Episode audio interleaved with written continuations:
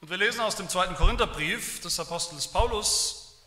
Wir sind ja in einer Predigtreihe über Himmel und Hölle und da haben wir uns unterschiedlich, schauen wir uns jeweils unterschiedliche Texte an und heute hören wir auf den zweiten Korintherbrief Kapitel 5, die Verse 10 bis Kapitel 6, Vers 2.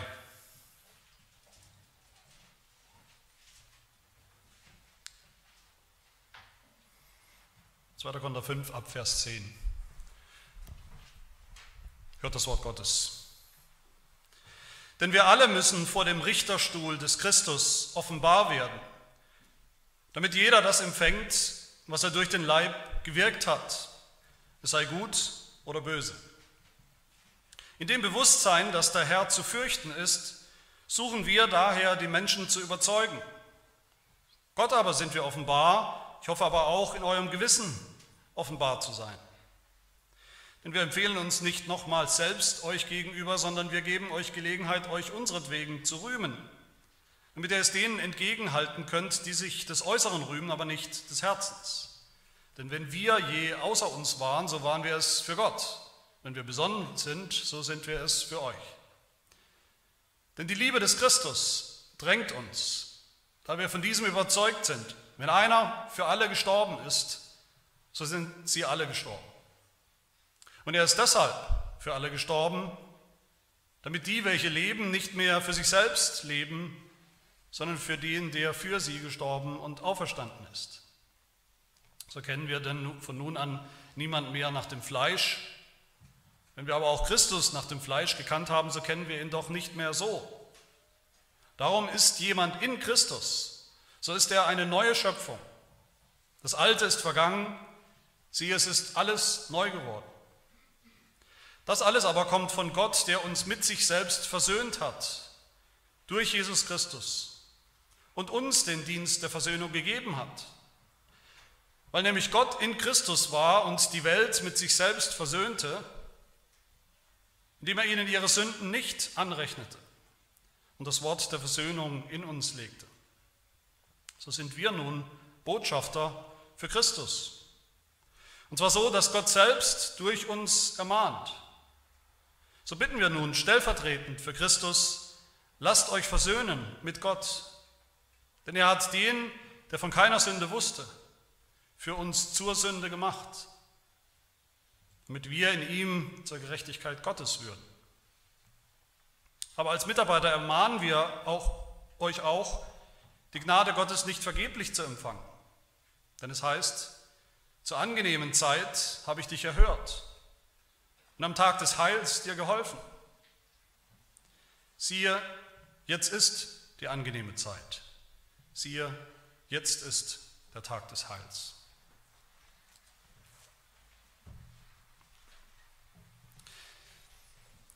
In dieser Predigtreihe über Himmel und Hölle haben wir uns schon viele verschiedene Aspekte über die Hölle angeschaut, wie sie uns begegnet im Wort Gottes.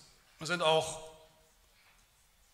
auf neumodische Ansichten eingegangen, falsche Ansichten über die Hölle bisher nur, das war ja unser erster Teil.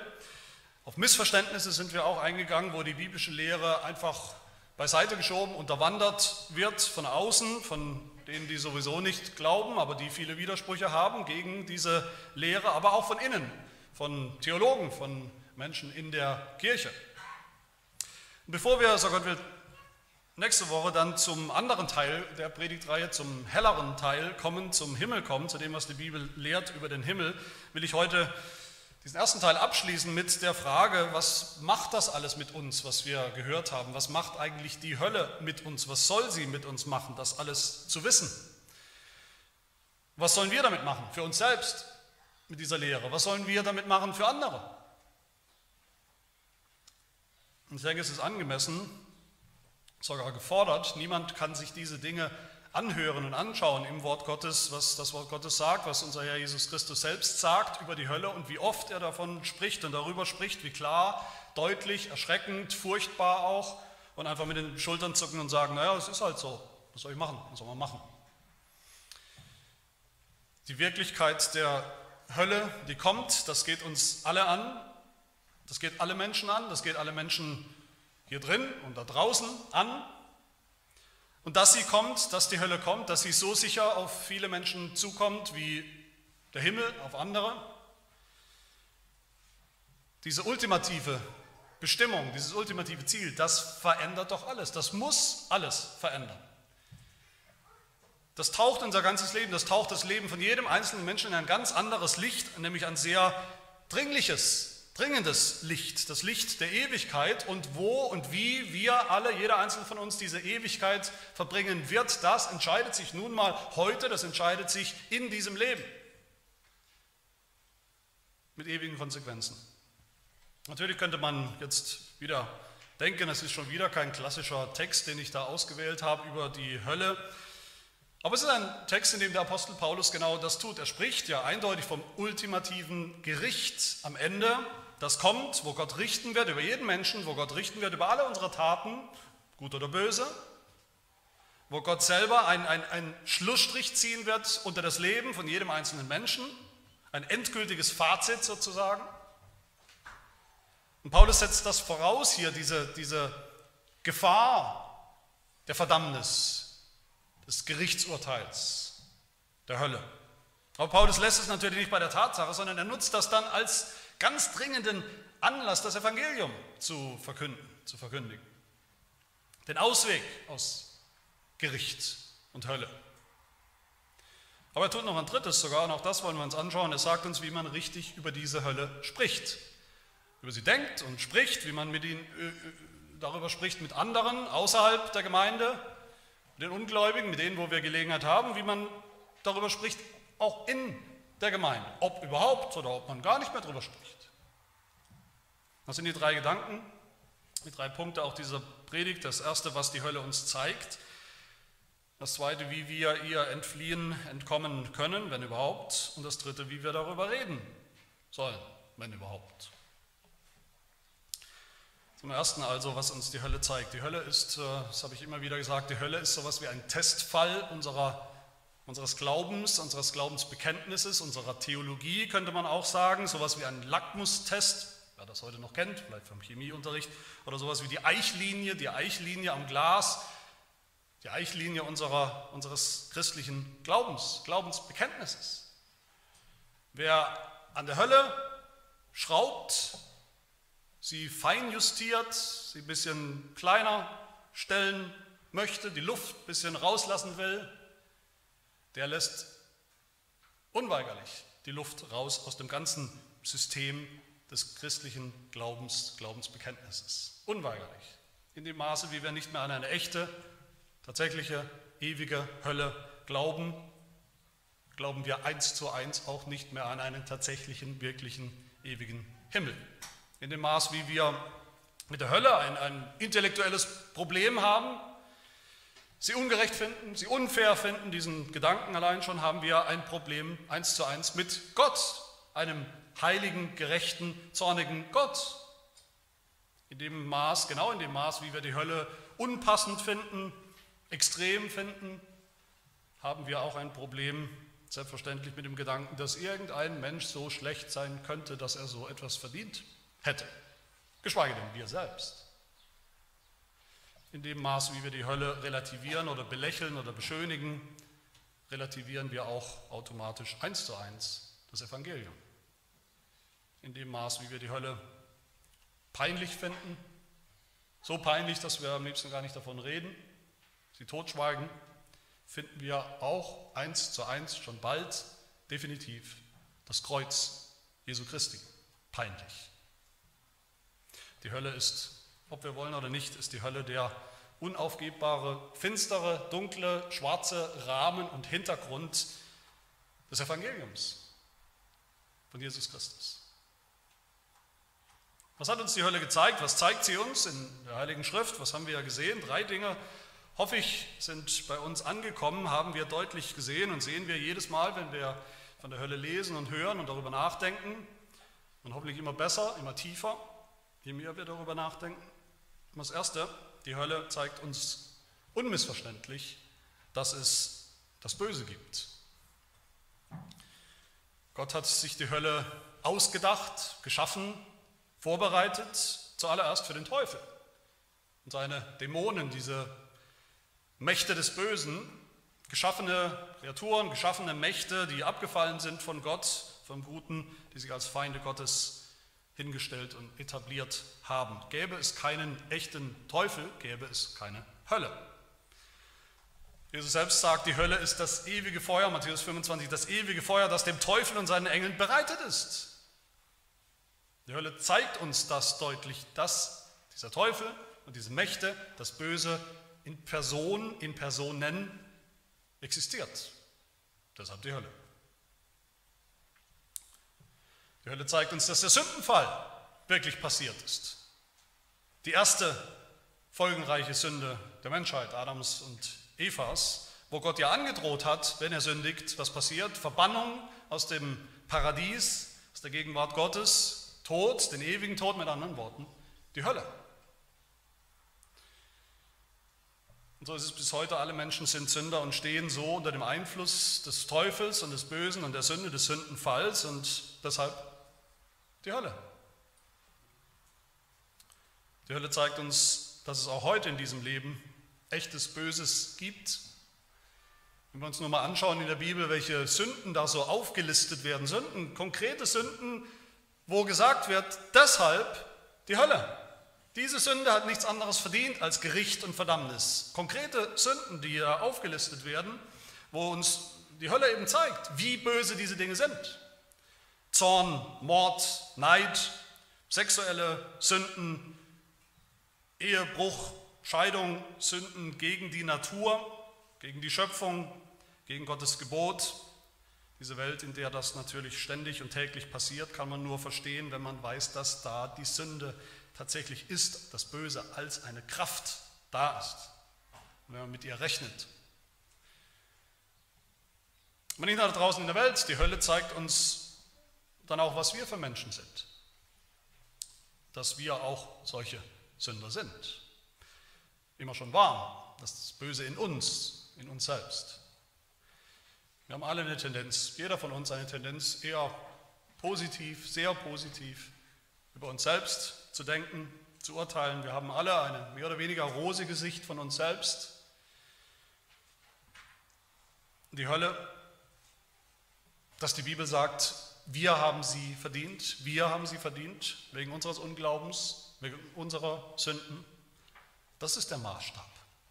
Das ist der Maßstab, über den wir nachdenken sollen. Das ist der Maßstab, in dem wir erkennen sollten, wer und wie wir selbst wirklich sind. Die Hölle ist der Spiegel in den wir immer wieder hineinschauen sollten, um zu sehen, wie wir wirklich sind.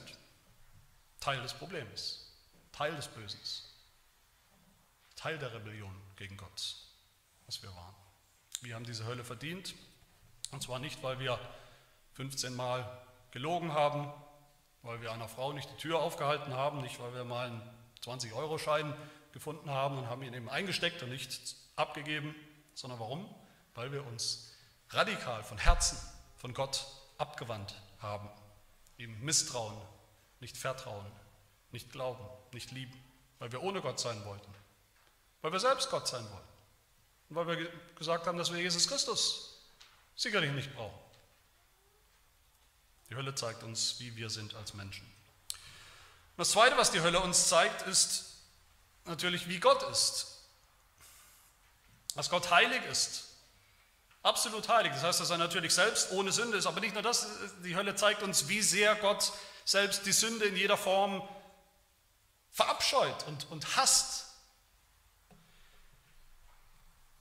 Er hasst sie mit einem wirklich höllischen Eifer und einer höllischen Leidenschaft und einem Hass, diese zerstörerische Kraft der Sünde, die in die Welt hineingekommen ist. Hasst er mit einem heiligen Zorn und Eifer. Das sehen wir in der Hölle. Die Hölle zeigt uns, dass Gott gerecht ist, so gerecht, dass er das Böse in jeder Form, alles kleine und große Böse, was jemals getan wurde, was wir jemals einander angetan haben in dieser Welt als Menschen, dass er alles davon auf Heller und Pfennig rächen und vergelten und zurückzahlen und abrechnen wird. So gerecht ist er. Und die Hölle zeigt uns, dass Gott zornig ist. Nicht so zornig, wie wir Menschen manchmal sind, wenn wir ausflippen, sondern zornig wie Gott, der Schöpfer, der Heilige, Gott über seine Schöpfung, die sich einfach von ihm abgewandt hat. Das Feuer der Hölle, der Schrecken der Hölle zeigt uns unmissverständlich, was Gott wirklich von Sünde hält. Und auch da müssen wir uns immer wieder dran ausrichten, weil wir oft, wir haben eine Tendenz, Sünde immer wieder kleiner zu machen, als sie ist. Die Hölle zeigt uns, dass wir in Gottes Welt leben, in Gottes Universum leben, das ihm gehört, über das er regiert, über das er herrscht. Er ist der Herr. Und dass es ein gerechtes Universum ist, in dem er selbst für Gerechtigkeit sorgen wird, am Ende dann, wenn er alles ans Licht bringt, wenn er sein Urteil sprechen wird. Das ist ja hier in diesem Text vom Apostel Paulus, ist das der Ausgangspunkt, diese Tatsache. Vers 10. Die Hölle zeigt uns diesen Fakt, diesen Endpunkt der Geschichte, dass Gott am Ende auf seinem Richterstuhl sitzen, sitzen wird und richten wird. Wie Paulus sagt, damit jeder das empfängt, was er durch den Leib, also in seinem Menschsein, in seinem Leben gewirkt hat, sei entweder gut oder böse. Und dass Paulus sagt dann, dass jeder Mensch dann in diesem Moment, an diesem Tag antanzen muss, erscheinen muss, zitiert wird, namentlich zitiert wird vor diesem Richterstuhl, um anzuhören, wie Gott völlig unparteiisch, völlig unbeeinflussbar richten wird über unser Leben. Die Hölle zeigt uns, es gibt diese Abrechnung, dieses Gericht, Gerechtigkeit und Gerechtigkeit wird triumphieren. Und Paulus sagt, natürlich ist das ein Moment, vor dem wir zittern, erzittern sollten, den wir fürchten sollten als Sünder. Abgrundtief, Paulus sagt das in Vers 11, er sagt das im, in dem Bewusstsein, sagt er, dass der Herr zu fürchten ist. Und, und, und da meint er jetzt nicht das, was wir sonst oft verstehen in der Bibel, als die Ehrfurcht vor Gott, weil Gott eben ein großer Gott ist. Er spricht hier tatsächlich von Angst und Panik, könnte man sagen. Die Furcht, die blanke Furcht, das blanke Entsetzen vor einem Richter, bei dem man genau weiß, man hat nichts vorzubringen. Keine Verteidigung. Der Richter hat Recht und er wird Recht sprechen. Er hat die Macht, das Todesurteil zu verhängen und wird es auch tun. Er hat die Macht, den Teufel auszulöschen, zu verdammen, was er auch tun wird. Er hat die Macht, wie Jesus selbst sagt in Lukas 12, er hat nachdem er getötet hat, auch die Macht in die Hölle zu werfen. Ja, ich sage euch, den fürchtet, sagt Jesus. Es gibt diese weit verbreitete komische Vorstellung bei Menschen vom sogenannten lieben Gott. So denken viele, dass Furcht vor Gott, Angst vor Gott immer völlig unangemessen ist. Weil Gott doch immer so lieb, harmlos, niedlich, vergesslich, schwächlich, gnädig ist. Die Hölle zeigt uns, dass das nicht stimmt.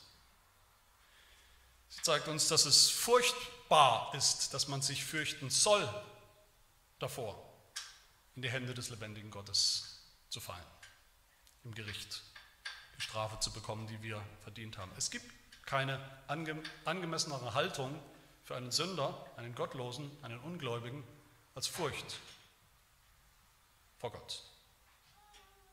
Zunächst. Furcht vor dem Richter, dem wir gegenübertreten müssen, ohne Verteidigung, ohne Ausrede, ohne dass wir irgendwas in der Hand haben. Die Furcht von einem Mörder, der genau weiß, morgen bei diesem Gerichtstermin hat mich nichts anderes zu erwarten als die Höchststrafe, die Todesstrafe. Es gibt keinen Weg drum herum. Und die Hölle zeigt uns dann auch, wie Gott ist in seinem Sohn Jesus Christus. Sie zeigt uns überhaupt, die Hölle zeigt uns überhaupt, wie wichtig Jesus Christus ist. Der, einzige Maßstab dafür, dass, ob und dass ein Mensch in der Hölle landet, ist am Ende Jesus Christus, wird am Ende er sein auf diesem Richterstuhl. Wird am Ende entscheidend sein unser Verhältnis zu ihm. Ganz einfach. Ob wir ihn gekannt haben, ob wir ihn erkannt haben als den Sohn Gottes, den Erlöser, ob wir ihm vertraut haben und ihm anvertraut haben, unsere Erlösung, oder, oder nicht, ob wir ihn nicht haben wollten. Ob wir sagen, vielleicht, na, selbst wenn es ihn gegeben hat, selbst wenn es das Kreuz gegeben hat, das Kreuz von Golgatha und Jesus ist tatsächlich daran gestorben, vielleicht möglicherweise für Sünder, für mich ist das nichts, ich brauche das nicht. Es gibt andere, die sind vielleicht so schlimm, die brauchen das, aber ich brauche das nicht. Solche Menschen, für solche Menschen bleibt am Ende, das ist die Bibel eindeutig nur eins, nämlich keine Gnade, sondern nur die Hölle, weil sie die Gnade Gottes ausgeschlagen haben in Jesus Christus, den sie ja nicht wollten. Und das Dritte, was uns die Hölle deshalb zeigt, ist die absolute Notwendigkeit des Evangeliums. Die absolute Notwendigkeit des Evangeliums. Auch so denken wir oft nicht. Das Evangelium ist absolut notwendig, absolut überlebensnotwendig.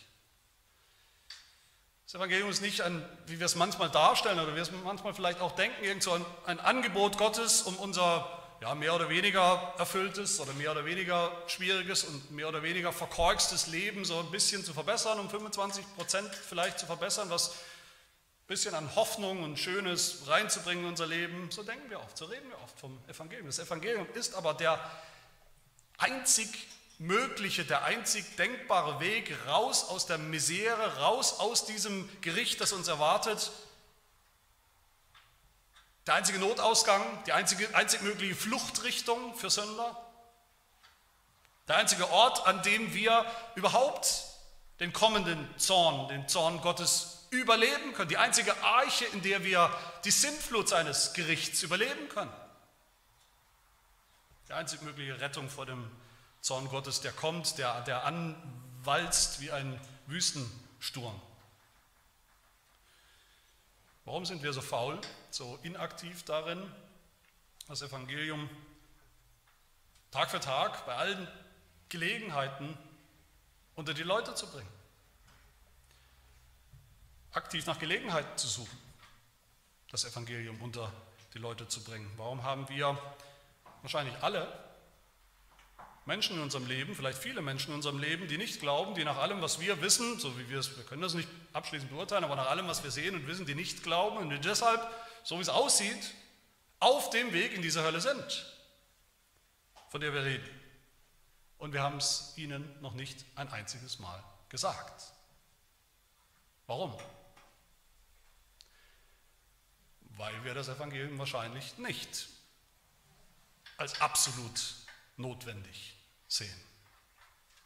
Nicht als den aller, allerletzten Ausweg vor ihrem sicheren Schicksal in der Hölle, sondern nur eben als ein Bonus im Leben, etwas, was dein Leben schöner machen kann. Eine Zugabe vielleicht, eine optionale Zugabe. Paulus nicht. Paulus hat die Dringlichkeit, die Akutheit der Lage von Sündern verstanden. Und das hat ihn angestachelt, das hat ihn angetrieben, von der Hölle zu reden, vom Gericht zu reden, aber auch vom Evangelium zu reden mit aller Dringlichkeit. Und das ist mein zweiter Gedanke hier. Wenn das die Hölle ist, wie, wie wir sie gesehen haben, wie können wir, wie können Sünder dieser Hölle entfliehen? Geht das überhaupt? Mein zweiter Punkt. Und hier will ich mal sagen, was mich immer wieder auch beschäftigt, wie erstaunlich es ist, dass Menschen immer wieder sich beklagen, äh, Menschen immer wieder Widersprüche anmelden, immer wieder motzen und, und maulen, wie ungerecht, wie unfair doch an, angeblich diese Hölle wäre, wobei sie es gar nicht ist. Wir haben uns das angeschaut. Nicht die Hölle ist äh, unfair. Die Hölle ist eigentlich das fairste, gerechteste, was es in einem gerechten, rationalen Universum mit einem gerechten Gott geben kann. Für Sünder. Für den Teufel. Unfair oder völlig überraschend, schockierend eigentlich ist das andere, nämlich die Tatsache, dass dieser selbe heilige, zornige, gerechte Gott überhaupt irgendeinen Ausweg geschaffen hat und geschenkt hat. Das ist nicht zu fassen. Das ist nicht fair. Das ist nicht logisch und verständlich und zu erwarten. Und dieselben Leute, die machen dann weiter, die maulen und motzen dann weiter, dass Gott dann nur diesen einen Ausweg gegeben hat, durch seinen Sohn und nur durch seinen Sohn, durch das Evangelium von Jesus Christus. Warum das? So eng, so intolerant kann es nicht hundert Wege geben, kann nicht jeder sich seinen eigenen Weg bauen und basteln, anstatt zu erstaunen über die völlig un unwahrscheinliche, erstaunliche Tatsache, dass dieser Gott überhaupt in letzter Sekunde sozusagen diese Möglichkeit geschaffen hat, dass irgendeiner von uns dieser verdienten Hölle entgehen kann. Dass es eben doch Gnade gibt und nicht nur Gerechtigkeit. Und dass wir gut daran tun, die Gnade da anzunehmen, zu empfangen, wo sie Gott uns schenken will, nämlich in seinem Sohn Jesus Christus, anstatt uns auch noch aufzuregen, dass sie uns nur im Evangelium, nur in Jesus anbietet. Jesus hat hundertfach von der Hölle gesprochen, was schon viele Menschen gerne ausblenden, weil es nicht in ihr Bild passt von ihrem lieben Jesus, aber er hat es getan und Jesus hat aus genau den Gründen so oft von der Hölle gesprochen, die wir gerade gesehen haben im ersten Punkt, was uns das zeigt. Aber Jesus hat dann auch und vor allem von der Hölle gesprochen, damit Menschen davor fliehen. Und zwar so schnell und so weit sie können. Damit sie ihr entkommen, damit sie davor bewahrt bleiben, damit sie davon erlöst und gerettet werden. Das Problem, unser Problem ist, dass wir Gottes Feinde sind, als Menschen schon geboren, als Sünder. Feindschaft gegen Gott. Und als Feinde haben wir nur Gott, den Richter, zu erwarten, der seinen Feinden geben wird, was ihnen zusteht, der seine Feinde besiegen, der seine Feinde überwinden wird und verdammen wird. Aber Jesus ist gekommen, eben nicht zu ganz netten Menschen, denen es vielleicht hier und da fehlt, aber die im Prinzip ganz in Ordnung sind. Jesus ist gekommen nicht zu ganz liebenswürdigen Menschen, er ist gekommen in eine Welt voll Feinden. Er ist gekommen bewusst für Feinde Gottes. Zu echten Sündern. Auf dem Weg in die Hölle. Und was hat er getan? Paulus sagt, er hat uns versöhnt mit Gott dem Vater, mit, dem, mit diesem gerechten und heiligen, zornigen Gott versöhnt. Paulus sagt in Vers 18, das alles kommt von Gott, der uns mit sich selbst versöhnt hat durch Jesus Christus. Und Vers 19 nochmal, dass Gott in Christus war und die Welt mit sich selbst versöhnte, indem er ihnen ihre Sünden nicht mehr anrechnete. Und dieses, wir kennen diesen Begriff, hoffentlich Versöhnung ist ein ganz wichtiger, zentraler Begriff, um das Evangelium zu beschreiben, aber dieser Begriff auch, Versöhnung, macht nur Sinn, auf dem Hintergrund der Hölle, der Feindschaft zwischen Gott und Mensch. Die Hölle der, wird sein der völlige, absolute Zusammenbruch der Beziehung zwischen Gott und Mensch, das ultimative Ende dieser Feindschaft. Aber Jesus Christus ist gekommen und hat uns mit Gott versöhnt. Der Feindschaft ein Ende gemacht. Versöhnung ist das Gegenteil von Feindschaft. Und wie hat er das getan? Indem er selbst zum Feind wurde. Zum Feind Gottes, zu dem, zu einem, den Gott nur noch ablehnen kann, richten kann, verurteilen kann. Zu einem,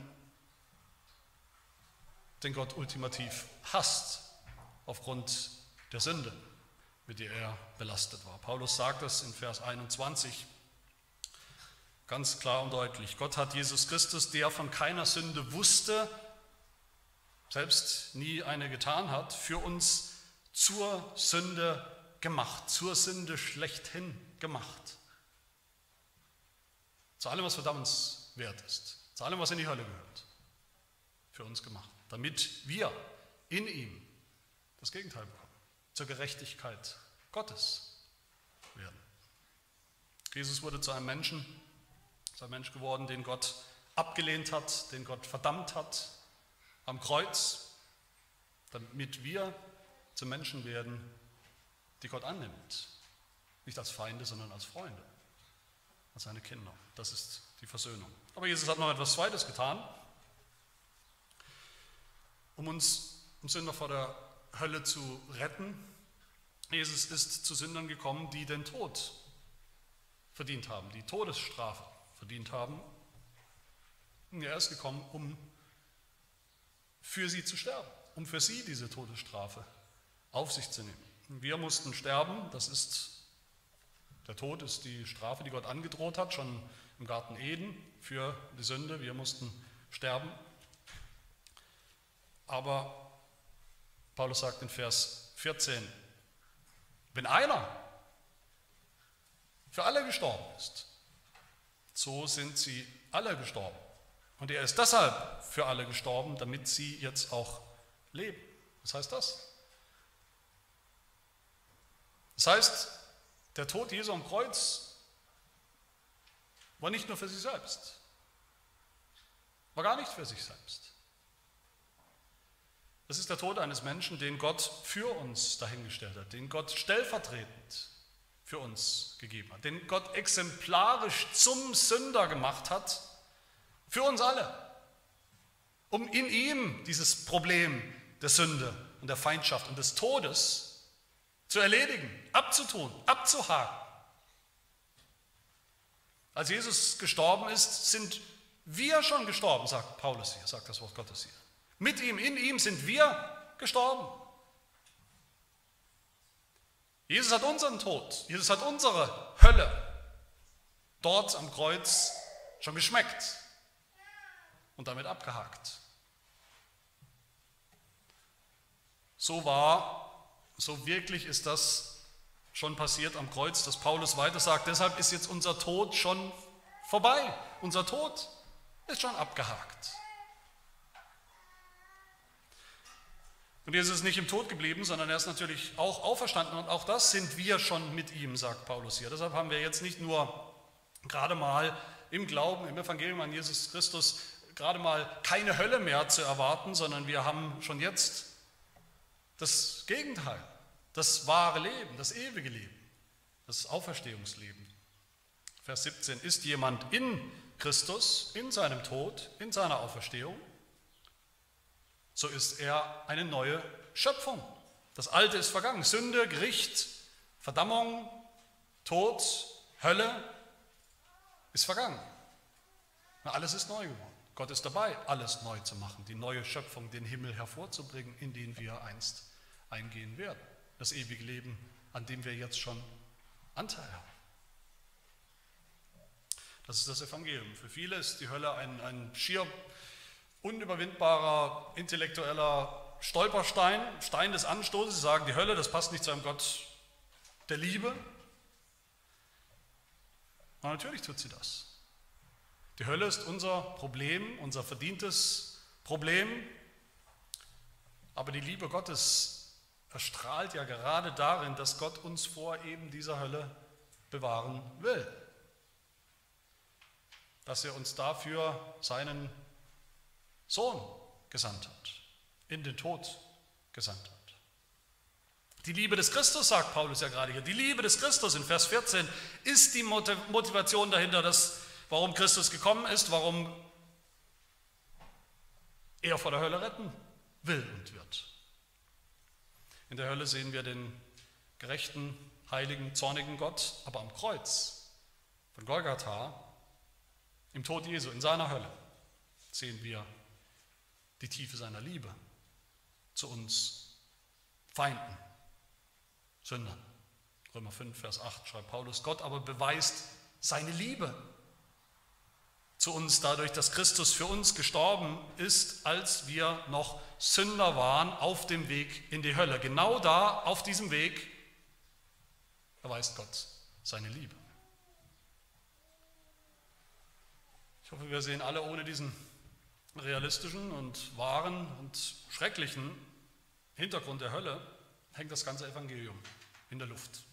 Ist das ganze Evangelium am Ende im besten Fall oberflächlich und im schlimmsten Fall überhaupt keine Erlösung mehr von irgendetwas.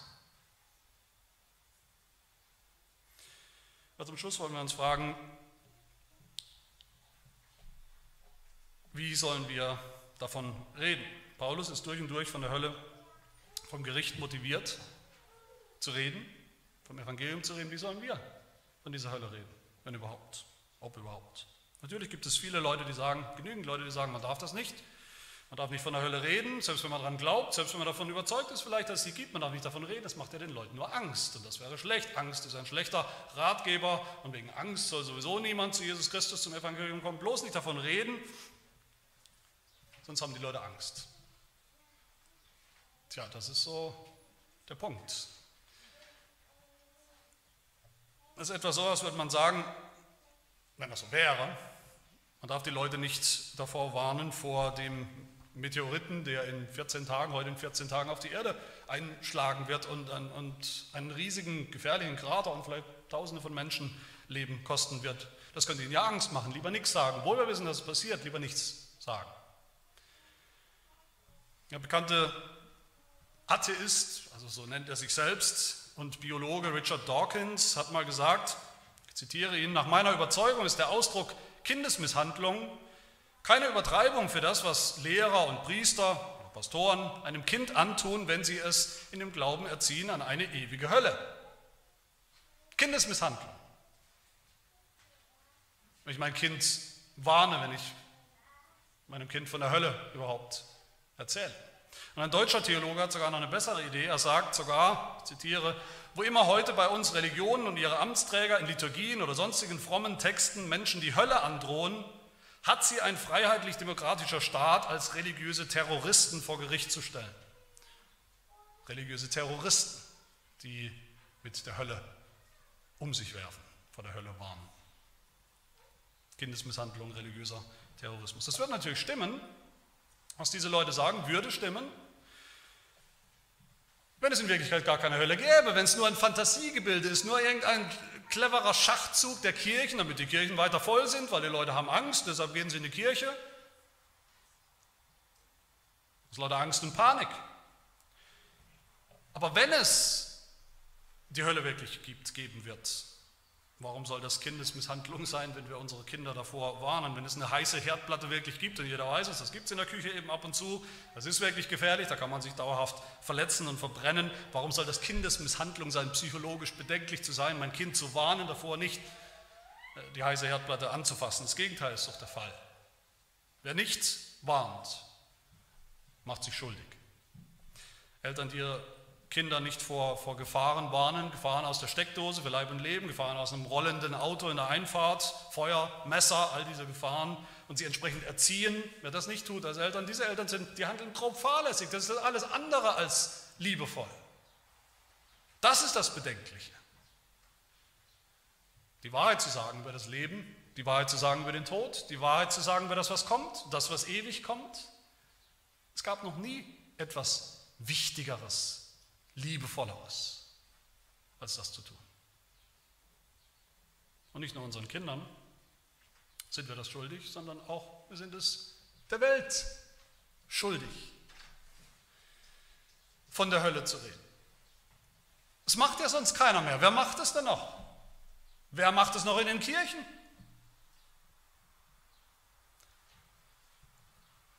Und einer muss es tun.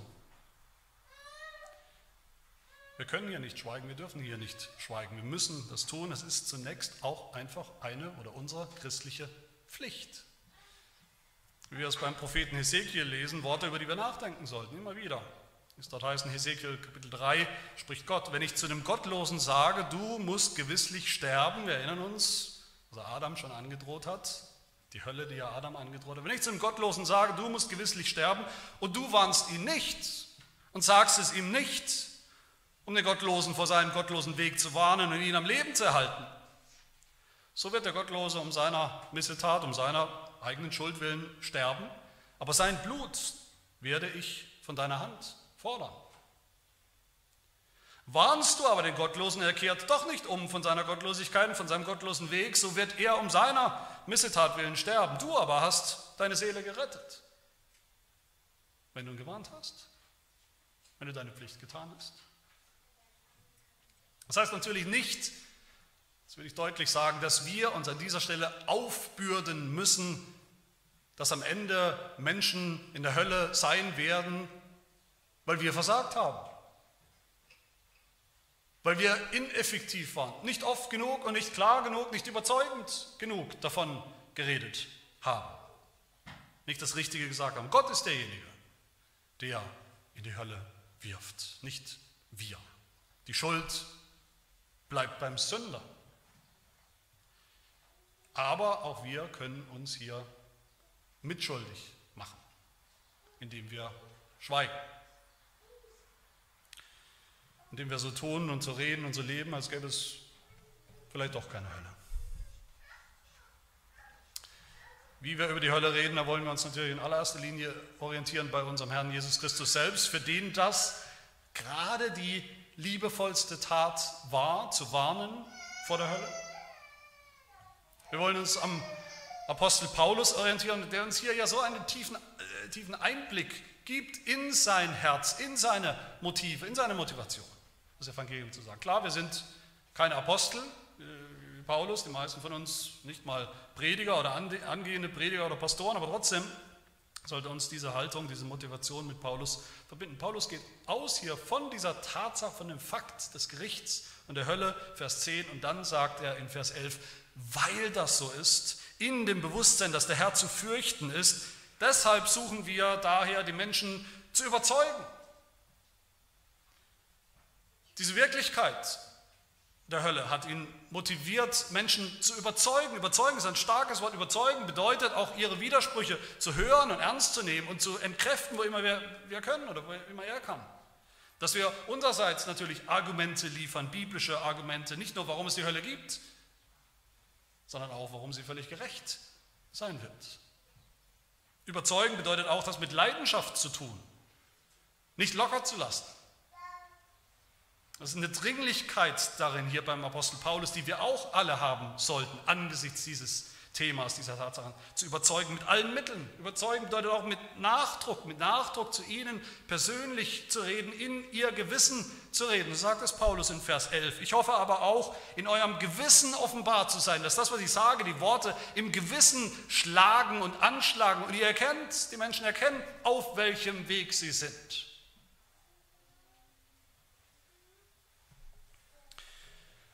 Aber nicht nur die Realität der Hölle hat ihn motiviert, sondern eben auch die Liebe Jesu, Vers 14, was überhaupt kein Widerspruch ist, wie gesagt, ganz im Gegenteil. Wir müssen mit den Menschen, mit den Ungläubigen, müssen nicht entweder von der Hölle oder von der Liebe Gottes reden.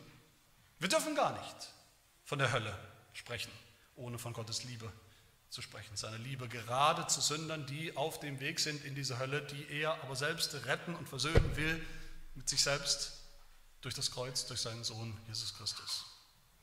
Und Paulus hat nicht nur von der Liebe Gottes gesprochen, als Theologe sozusagen, sondern er sagt, sie hat, sie, er hat sie so tief begriffen, sie hat ihn so tief ergriffen, dass er sagt in Vers 14, diese Liebe Gottes zu mir, einem Sünder, die drängt mich jetzt, die zwingt mich förmlich, sie motiviert mich täglich rauszugehen, hinzugehen, Gelegenheiten zu suchen, Gelegenheiten zu nutzen, nicht verstreichen zu lassen, wo immer ich kann, davon zu reden.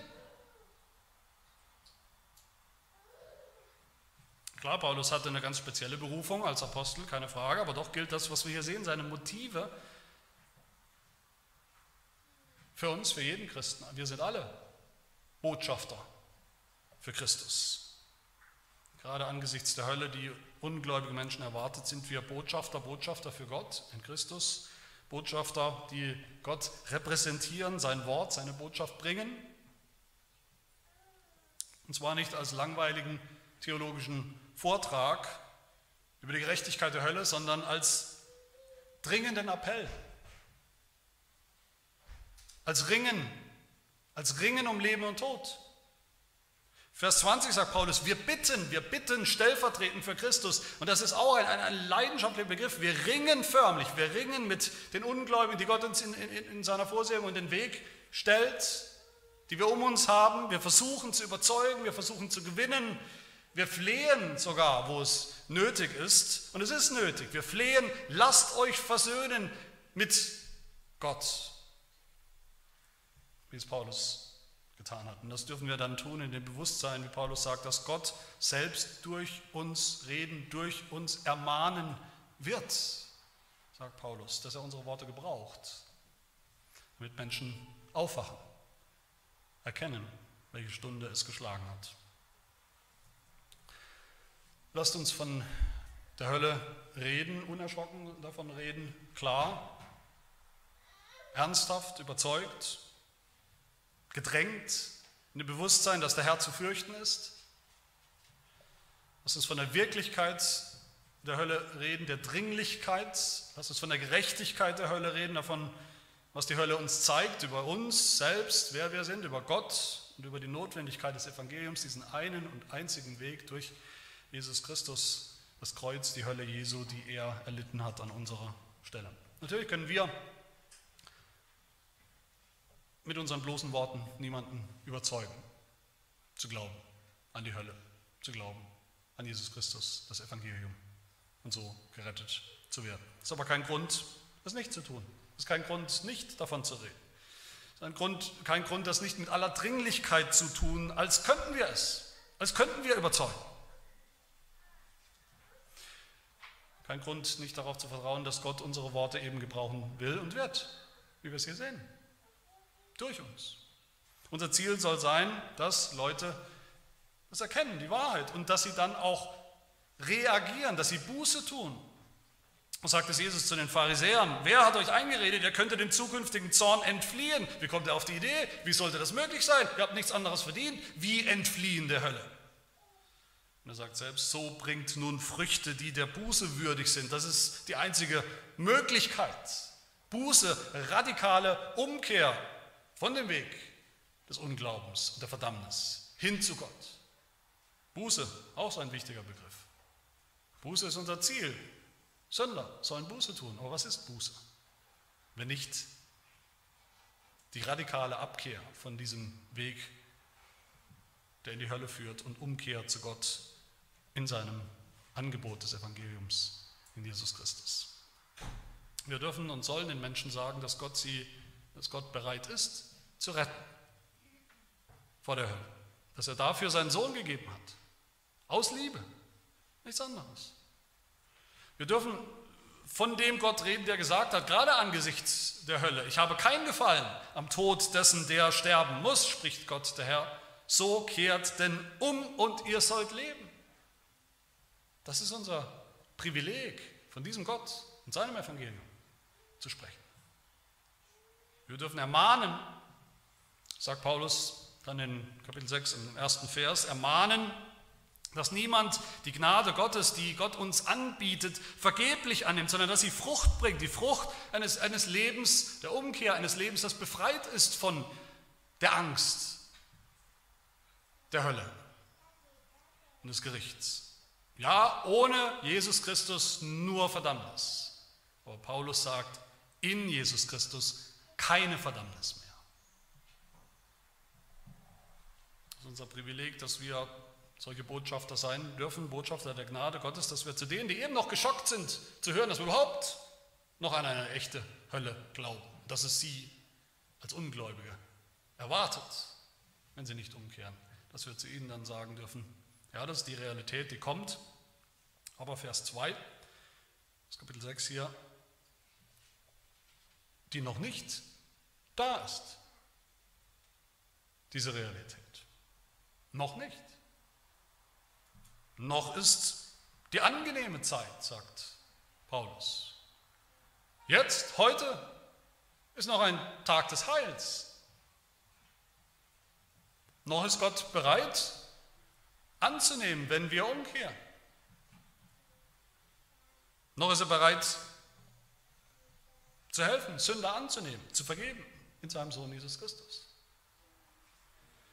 Eines Tages wird es zu spät sein, das ist die klare Botschaft der Hölle. Es gibt diesen einen Tag, den Moment und dann ist es zu spät. Aber die Botschaft des Evangeliums ist, noch ist es nicht so weit.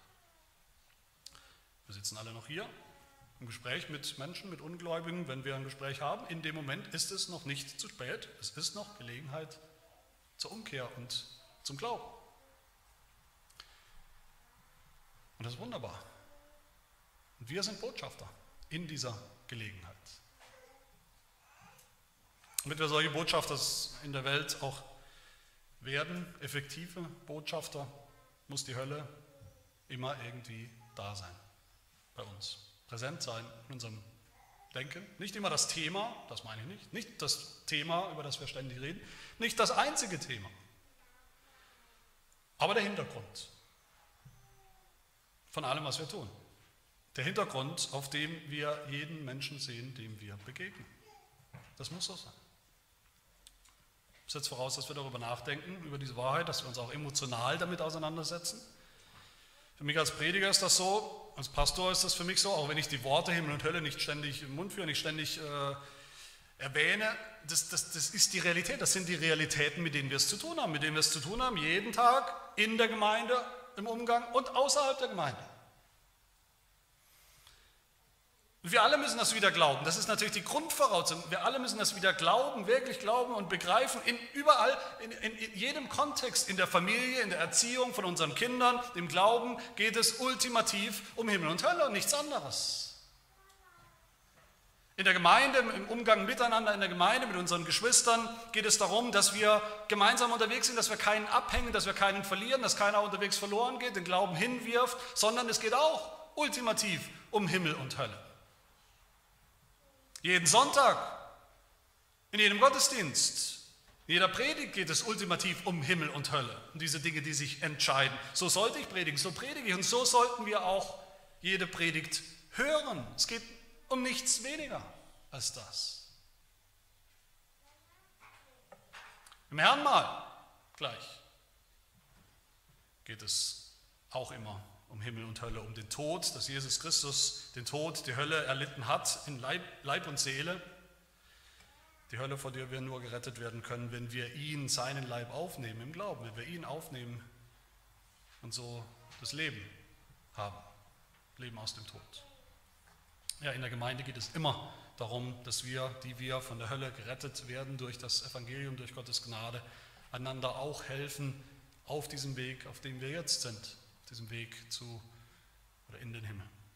Jedes Mal, wenn wir so reden von der Hölle mit der ange angemessenen Dringlichkeit, dann müssen wir und dürfen wir glauben, dass Gott dann auch etwas tun wird, uns gebrauchen wird, etwas tun wird, was Auswirkungen hat für die Ewigkeit bei den Menschen, mit denen wir es zu tun haben.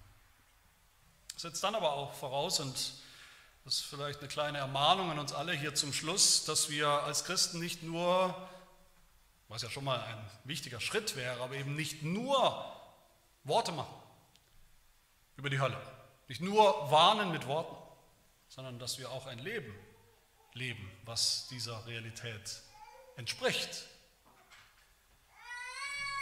Dass wir niemals von der Hölle reden, ohne zu wissen, dass wir von unserer Hölle reden. Ohne zu wissen, dass unsere Sünden das verdient haben, dass unsere Sünden diese Hölle verdient haben dass wir nicht von der Hölle reden, ohne zu erschrecken jedes Mal wegen der Sünde, die wir ja noch in unserem Leben haben, die noch in uns steckt. Dass wir sie hassen, wie die Pest, diese Sünde in unserem Leben, die eigentlich nur diese Hölle verdient hat. Wenn Adam die Hölle verdient hatte, den ewigen Tod, wegen einer Sünde, was haben wir verdient? Wegen der hunderttausend Sünden, die wir tun, getan haben und noch tun. Wir können nicht von der Hölle reden, wir dürfen nicht von der Hölle reden, ohne mit beiden Beinen, mit beiden Händen und Armen den Kampf gegen die Ursache für die Hölle, den Kampf gegen die Sünde, die noch da ist, in unserem Leben ist, aufzunehmen. In der Heiligung, im Gehorsam. So lesen wir es im 2. Petrusbrief Kapitel 3, genau die Hölle, vor der wir bewahrt wurden durch das Evangelium. Das ist jetzt, sagt Petrus da, auch ein Grund zur Heiligung, dass wir jetzt gehorsam leben, Gott gehorsam nach seinem Wort. Petrus schreibt dort, auch in klaren Farben von der Hölle. Er sagt, es wird aber der Tag des Herrn kommen wie ein Dieb in der Nacht, dann werden die Himmel mit Krachen vergehen, die Elemente vor Hitze sich auflösen und die Erde und die Werke darauf verbrennen. Das ist das Gericht mit dem Ziel auch der Hölle.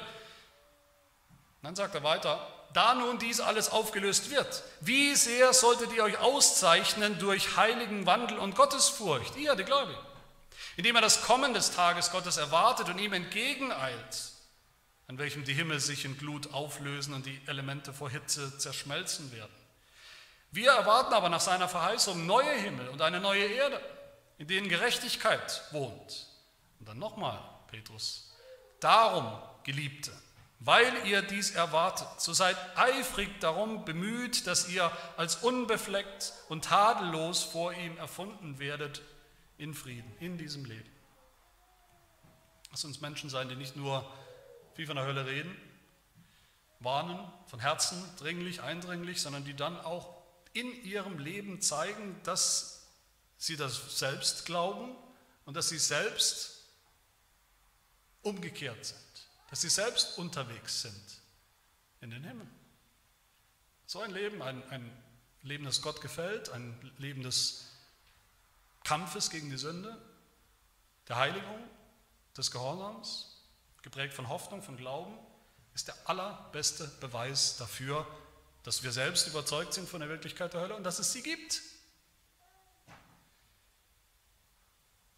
Gott hat uns zu seinen Botschaftern gemacht in diesem Drama der Erlösung, die wir ja selbst im eigenen Leib zuerst erlebt haben, möge er uns auch gebrauchen, mögen wir uns gebrauchen lassen, dass noch viele verlorene Menschen, Menschen auf dem Weg in die Hölle erreicht werden, im Gewissen, überzeugt, gewonnen, ermahnt, zur Buße, zum Glauben an Jesus Christus finden, damit es auch für sie heißt, das Alte ist vergangen. Furcht vor Verdammnis, vor der Hölle ist vergangen. Siehe, es ist alles neu geworden, weil Jesus Christus selbst alles neu macht, eine neue Schöpfung, einen neuen Himmel, in dem wir bei Gott wohnen werden als versöhnte, versöhnte Sünder, versöhnte Feinde Gottes durch sein Blut. Amen. Wir beten. Großer Gott, was für ein Drama, wie unfassbar und, und schrecklich, diese Wirklichkeit, dass deine eigenen Geschöpfe, die du gemacht hast, dass wir, die Menschen, dein Ebenbild, so tief und so radikal, so schrecklich abgefallen sind vor dir, dem heiligen, guten, gerechten, liebevollen Gott, dass, dass am Ende nichts anderes zu erwarten ist, nichts anderes kommen kann als eine ewige, schreckliche Hölle voller unendlicher Strafe. Wie unfassbar groß auch, ist auch das Drama deiner Gnade, dass du nicht bereit warst, die ganze Menschheit einfach tatsächlich zu verdammen und einzustampfen, sondern deinen Sohn gesandt hast, um an ihm deinen Zorn trotzdem zu zeigen, an ihm deine Strenge, deine Gerechtigkeit, die Forderung des Gesetzes, die Forderung des Todes, ja, um ihn zu verdammen als Sünder für Sünder. Wir danken dir, dass wir wissen, in Jesus Christus gibt es jetzt keine Verdammnis mehr. Es ist alles abgetan und erledigt am Kreuz und ausgekostet. In ihm gibt es keine Hölle mehr für uns, sondern nur noch Liebe und Gnade und Annahme bei dir.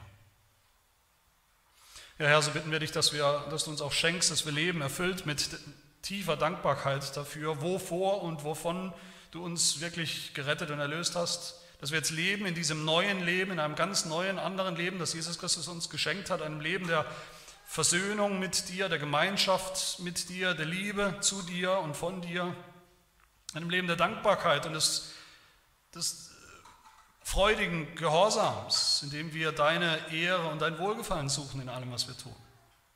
In dem wir uns auch gebrauchen lassen als deine Botschafter im Leben von Menschen, die noch verloren sind, die noch unterwegs sind zur Hölle, damit du unsere Worte gebrauchst, die Worte der Warnung und die Worte des Evangeliums, um sie, um alle deine Auserwählten zur rechten Zeit zu dir zu ziehen und in dein Reich zu bringen, die neue Erde und den neuen Himmel.